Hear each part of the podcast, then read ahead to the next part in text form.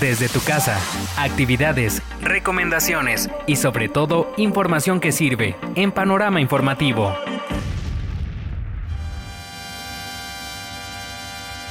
Mexican.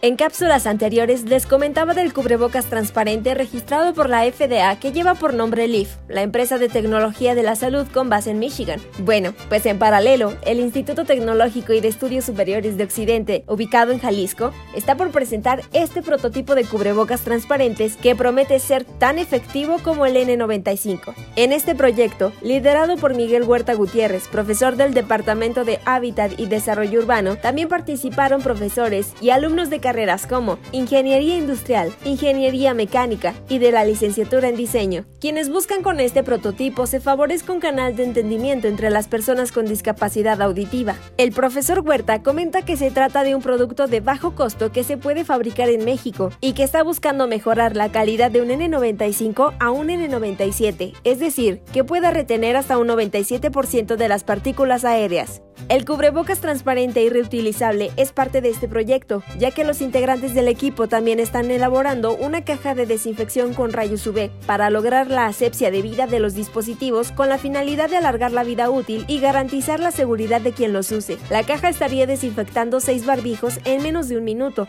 lo que evitaría el desperdicio innecesario de los cubrebocas. El nuevo cubrebocas mexicano fue comparado con el de la firma Leaf. Sin embargo, el profesor del ITESO aclaró que no se trata de una copia. Existe una diferencia, ya que el desarrollado en Jalisco cuenta con innovaciones para garantizar el uso correcto y seguridad de los filtros que no los contiene el de MIT.